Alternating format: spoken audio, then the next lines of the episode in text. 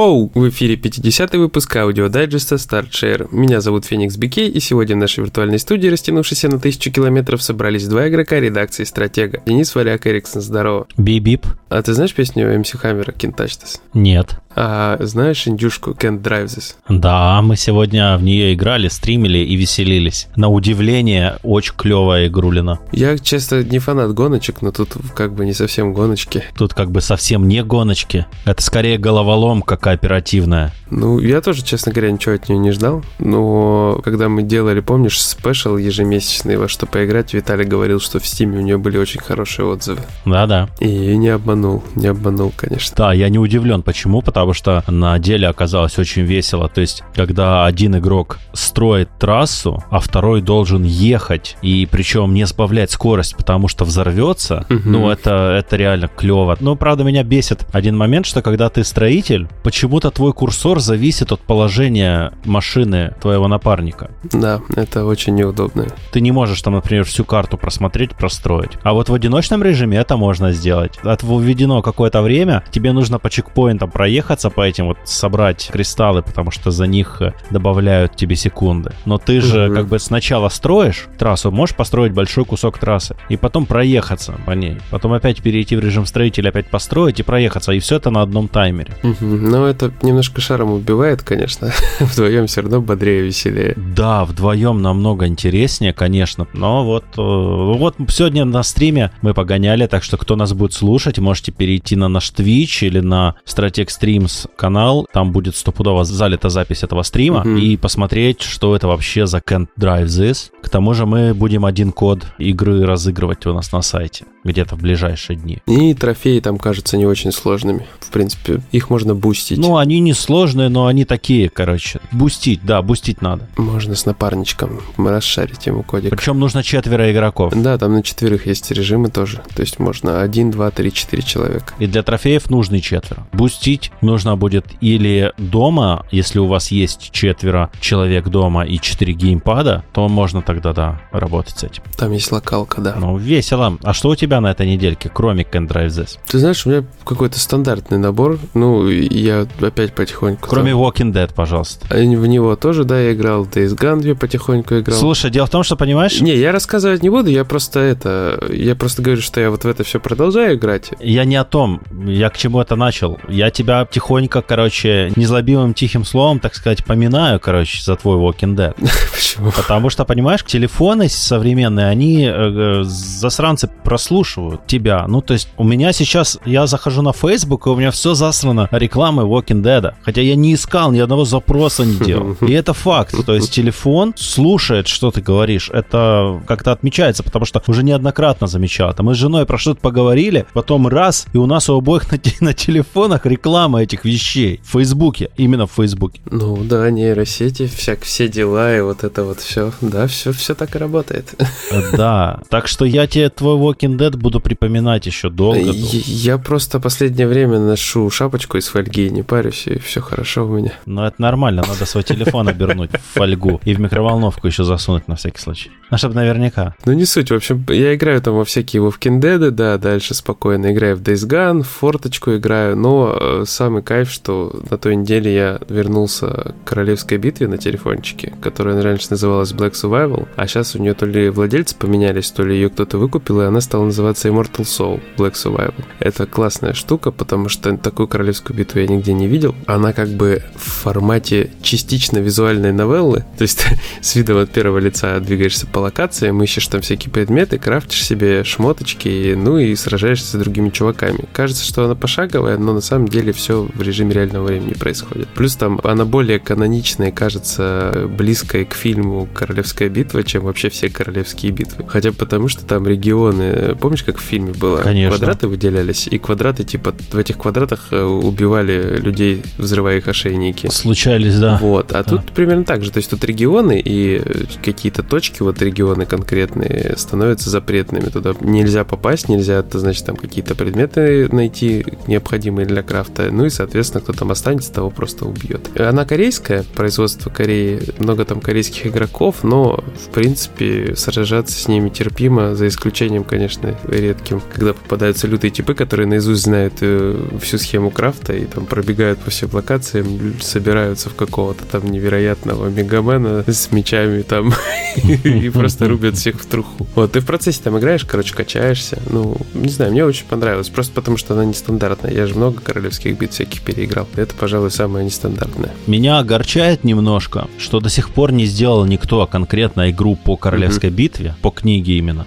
Или хотя бы по манге Бтум, потому что мне нравится манга Птум. Там тоже как бы идея такая же. Там, короче, какая фишка? Мир, в котором человек, а вот, например, я, может пожаловаться на другого человека, например, тебя. Вот сказать, вот он мне Вовкин дедом засрал телефон. Сделайте с этим что-то. И заплатить, короче, большие деньги. И тебе приедет пативен, и ты проснешься, короче, на самолете, который летит на необитаемый остров. И ты такой, типа, что происходит? И тебя с парашютом скидывают на этот остров, дают там какую-то вещь, и все, и выживай.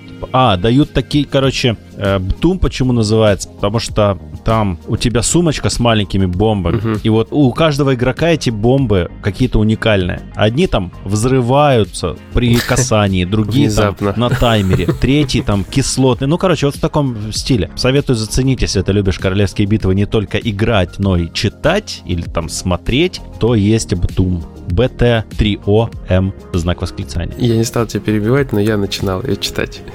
А, ну вот, да. Она запоминается прикольной главной героиней. Да и главным героем тоже нормально. Ну, у меня просто с мангами куча проблем сейчас, потому что я, во-первых, засыпаю. Чукча не читатель? Как только начинаю их читать. И, и не могу время найти на них просто. Очень хочу, но не могу. Беда. Да, у меня та же самая проблема, абсолютно а, один в один. Я, короче, ложусь э, в постель, беру Switch, начинаю играть вот в новую Шанте, которая вышел ремастер по Game Boy Color, или в э, добивать дальше эту, как называется, забыл, э, гнозию и засыпаю просто. Я потом просыпаюсь, свич там, короче, еще светится. Ну, в общем, вот так. Поэтому я не люблю портативки теперь. Слушай, ну я единственное хотел сказать про Вовкин деда один момент, что там убивают людей чаще, чем в «Игре престолов». Вот. Джордж Мартин просто тихо плачет в углу. Но, слушай, все-таки это зомби-апокалипсис, почему нет? Там про это. Слушай, а я сейчас поиграл сегодня ты знаешь, не ожидал, но залип. Сегодня купил несколько игр, взял Judgment для PS5, еще не запускал, и взял две индюшки. И, скорее всего, не запустишь.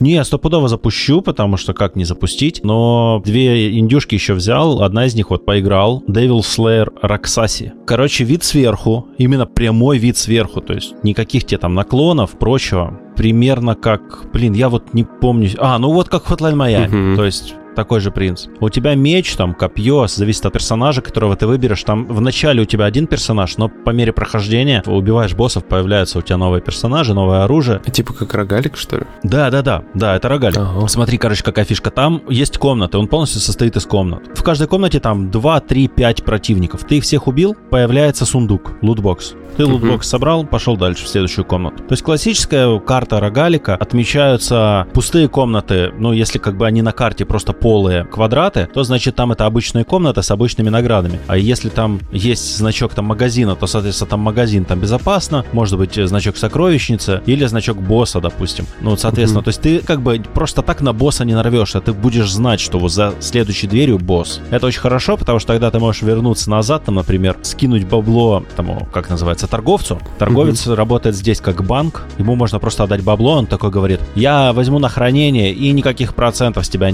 за это не буду стягивать. Возвращаюсь я к нему за своими 22 золотыми монетками. Я, правда, не понял, как это произошло, то есть или это фишка игры, я попробую еще чуть позже, или я его сагрил. Но он, короче, я когда сказал, отдай мне деньги, он на меня напал. Но он мог напасть не из-за этого, на самом деле, могло просто совпасть, потому что у моего персонажа были экипированы специальные сапоги, которые с каждым шагом за тобой оставляют огненный шлейф. И, соответственно, я мог как-то случайно зацепить этим огненным шлейфом чувака, торговца. И поэтому он мог мог на меня сагриться. Ну, ну, понятно. Но я его завалил, и он не воскрес. Хнык. Но магазин работает и без него нормально. Может, пришел, купил, взял с прилавка просто. Деньги просто оставляешь там на месте. Ну, ясно. Э, В целом, короче, такая игрулина бессмысленная, беспощадная, но выглядит прикольно, очень клевый арт, о- очень мгм. клевый дизайн персонажей, симпатичная в целом графика, на большом телевизоре смотрится отлично. Мне кажется, что вот кто любит, например, портативный гейминг, кто не засыпает от него, Я.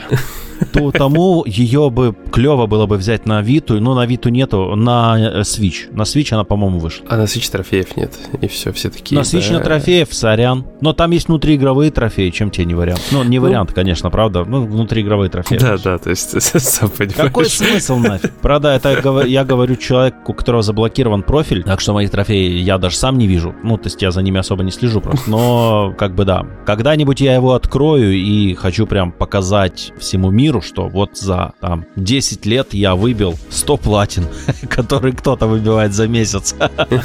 Не, на самом деле у меня такая же фигня. Я же тоже заблокировал и не синхронизирую. И у меня фактическое количество выбитых трофеев очень сильно отличается от последнего участвующего в топе. На десяток точно, если не больше. Ну, Может, даже на 15 где-нибудь. Я просто не помню, на какой отметке я тормознулся на сайте. Ну, я за время, за время, что у меня аккаунт заблокирован, вот синхронизация, я выбил, по-моему, 30 или 35 платин. Мгм, То есть у меня сейчас мгм. их где-то 90, но это не То точно. есть это такое, знаешь, типа мы вроде и хотим выбивать трофеи, и вроде хотим покрасоваться, но мы не можем.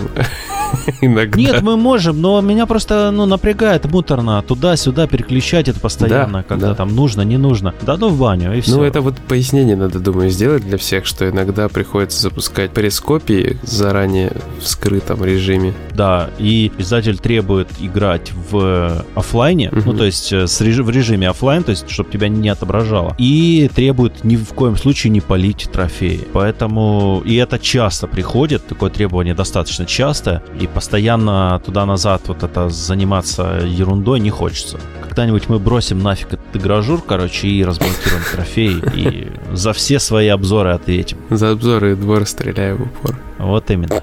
Не, ну потому что, э, как бы, бывает, ну, ко мне лично не было таких претензий никогда, но к э, другим людям я видел в Твиттере, там, например, говорили, что, типа, покажи трофеи, я не верю, что ты прошел игру. Ну, типа, потому что, не знаю, может, потому что человек в натуре не прошел игру и написал обзор чушь какую-то.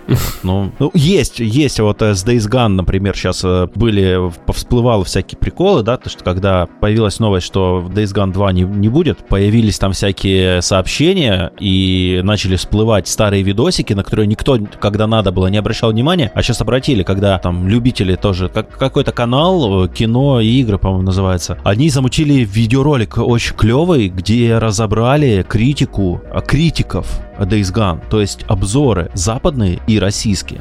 И Мгм. там выяснилось, что реально почти все, блин, игру не то что не прошли, хрен с ним не прошли, они половину игры не прошли. То есть они не открыли основные все фишки. То есть, ладно, там, допустим, ты не прошел всю игру, ну тогда не звезди про сюжет, знаешь, там, как-то, короче, как-то это обойди. Вот, расскажи завязку, ну не как Антон, не рассказывай, не спойлери, типа все. Расскажи как-то завязку, аккуратно подойди, ну ты же человек, как бы ты думающий, ты профессионал, нет. Но как можно как бы обозревать игру, когда ты не увидел контент геймплейный и возможности? Это же жесть. Да посиди ты больше. Да выпусти ты обзор на неделю позже. Никто не умрет. Сейчас на релизе никто, Ну, видишь, для кого-то принципиальный момент. никто игры на релизе не покупает. Это погоня за трафиком. Это реально Конечно, тупо конечно. погоня за трафиком. Это кликбейт, Всё. погоня за трафиком, вот это вот все, это у нас сейчас Ну, непрерывно ну, везде. К счастью, мы за трафиком не гонимся.